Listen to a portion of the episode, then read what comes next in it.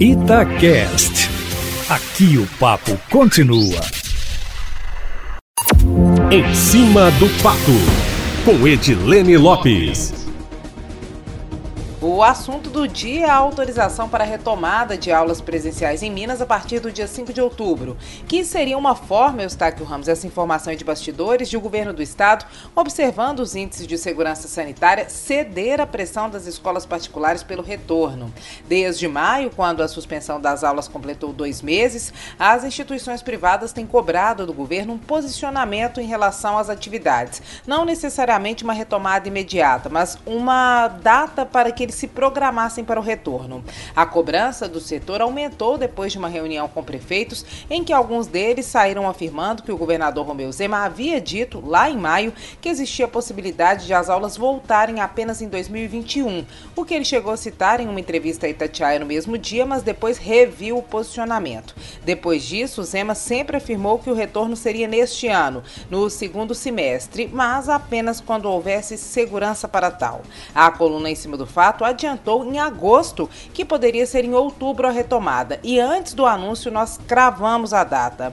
No entanto, 5 de outubro é apenas uma data de autorização, Eustáquio Ramos, para a retomada das atividades presenciais e não significa que todas as escolas públicas e privadas do Estado retomarão nessa data. O Estado, por exemplo, só terá atividades presenciais no dia 19 de outubro, começando com os alunos mais velhos do terceiro ano do ensino médio, por causa da proximidade do Enem. Significa, Eustáquio Ramos, que as escolas particulares podem e devem retomar aulas presenciais em Minas antes das públicas, já que várias delas estão com quase tudo pronto. E a retomada seria possível, inclusive nas escolas infantis, que eram um grande temor, já que o distanciamento para crianças é mais difícil de ser estabelecido. Um percentual importante dessas escolas quebrou, Eustáquio Ramos, ou algumas ainda estão quebrando por causa da pandemia, conforme nós já abordamos aqui na coluna. Lembrando que estão autorizadas a reabrirem as escolas públicas e privadas de ensino infantil, médio e fundamental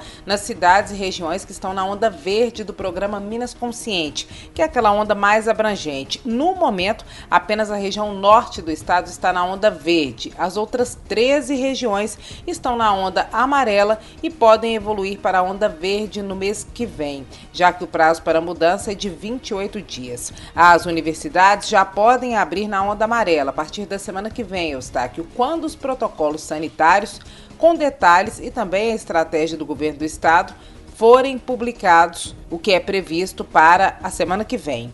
Nenhum município ou gestor privado é obrigado a retomar as aulas presenciais e os pais não são obrigados a enviarem os alunos para escolas públicas estaduais, que manterão o ensino à distância e não contabilizarão falta para quem não for a atividades presenciais. Eustáquio.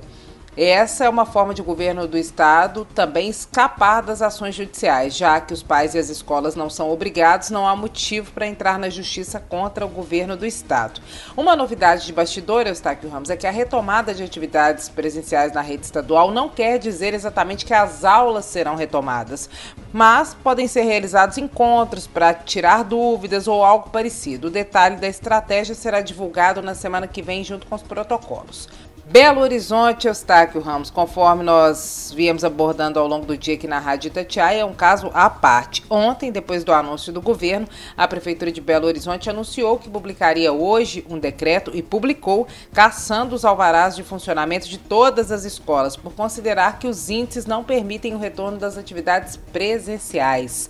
Zuleika Reis, essa é uma informação em primeira mão, quem tinha aqui na coluna em cima do fato, Eustáquio, que a presidente do Sindicato das Escolas Particulares de Minas Gerais, acaba de se reunir com a presidente da Câmara Municipal de Belo Horizonte, vereadora Nelly Aquino, pedindo um posicionamento da casa, que marcou uma reunião para discutir o assunto amanhã às 10 da manhã e deve notificar o prefeito para prestar esclarecimentos sobre a medida Eustáquio Ramos. É isso. Amanhã, meu amigo, eu volto sempre em primeira mão, em cima do fato. E um lembrete: hoje é o último dia das lives com pré-candidatos à Prefeitura de Belo Horizonte nas redes sociais da Rádio Itatiaia, no Facebook e no YouTube, às nove da noite. Então estamos esperando todos vocês.